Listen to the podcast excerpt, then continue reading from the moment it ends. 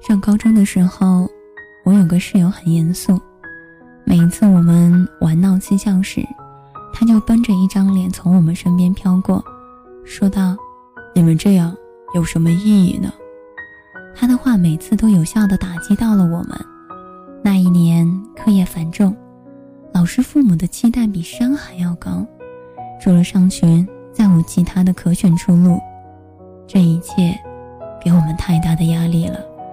哪怕一个月唯一一天的休息时间，也要用来和厚厚的试卷做斗争。但是少女的天性是活泼好玩的，偶尔我们也会出现像上面那样嬉戏的场面。这时候一句意义的探讨，让人罪恶感非常深重。那个时候的我们，极力按耐住寻求快乐的心，看起来心事重重，背负着太多的希望和压力前行，一刻也得不到放松。后来我们毕业了，学业的压力刚退场，职场的压力又逼迫而上。我知道，上进是好的，努力争取也是好的，迎难而上是好的。故而一头扎了进去，不管是不是自己去想要的，都努力伸手去抓。看课外闲书能帮你更好的提升专业技能吗？出去跟朋友聚会唱歌能弥补你职场经验的不足吗？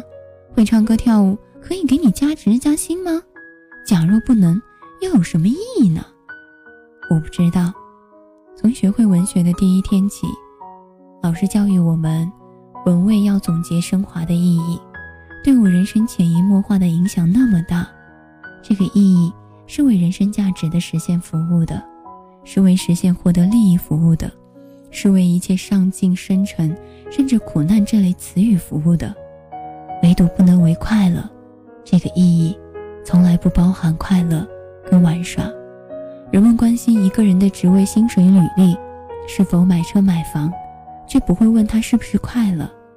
大家都是结果引导着，很少会真正关心过程当中的情感。我感到了极度的压抑和悲观。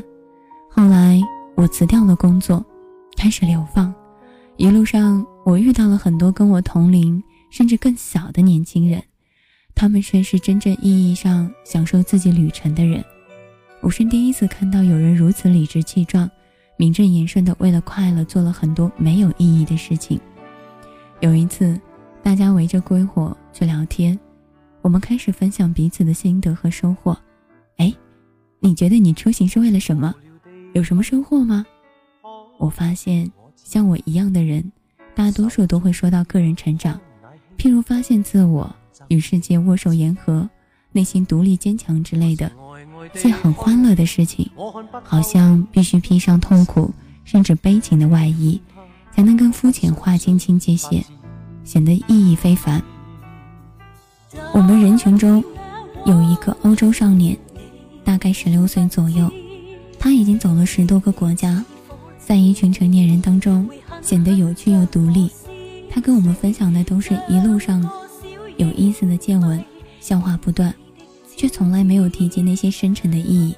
他告诉我，出来玩就是为了好玩。同样是一趟旅行，我们遭遇了泥石流、大暴雨，有人害怕哭泣抱怨，有人却努力在不适应的环境里寻找一个最舒适的姿态，这就是快乐的心态。我曾经以为这种轻松玩乐的心态是良好的经济条件和家庭出身才能给予的。想想看，一个人整天为吃粥去发愁，哪里还能够去快乐？哪里还能去做一些没有实际收益、单纯为了快乐的事情？但实际上，真正的好东西，恰恰是最不花钱的。很多人说我不快乐，因为公司最近在裁员，又或者是整个市场经济不景气，再不就是为了同学换了新房子郁闷。人与人之间的差距太大，距离又太小，我们不高兴的事太多了。所以没有办法陪着孩子玩游戏，没有办法发自内心的欢笑，也无法享受一顿美食，放下喜欢的书，又看不去专业的东西。太阳出来了，鲜花开了，月亮升起来了，一切都被意义重大的事情掩盖了，哪里开心的起来？我成长的过程，就是渐渐失去快乐的过程。我们这一代人，被成长、价值、意义、成就、出息、荣耀等等这些词都填满了，就再也装不下一些开心的事儿了。周末的时候，我跟小朋友讲小猫钓鱼的故事。故事说，小猫钓鱼的时候，一会儿捉蝴蝶，一会儿捉蜻蜓，所以总钓不到大鱼。而猫妈妈专心的钓鱼，收获满满。小猫很惭愧，也学着跟猫妈妈一样的专心钓鱼，很快也钓了一条大鱼。这个故事也伴随过我的童年，告诉我们做事目的要明确，心无旁骛。然后我问四岁的小侄子：“故事告诉我们，做事的时候要怎么样啊？”小侄子说。高高兴兴的玩，等饿了就好好钓鱼。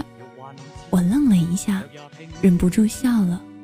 我丢失的快乐，大概可以从他的身上慢慢学回来吧。谁令你心痴？什么是让你开心？你比我更清楚。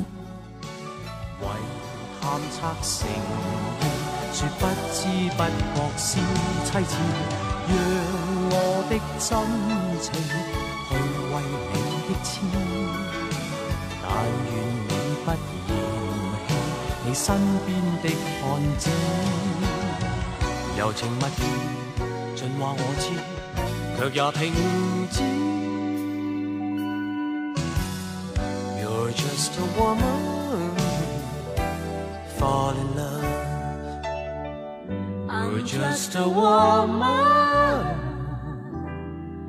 fall.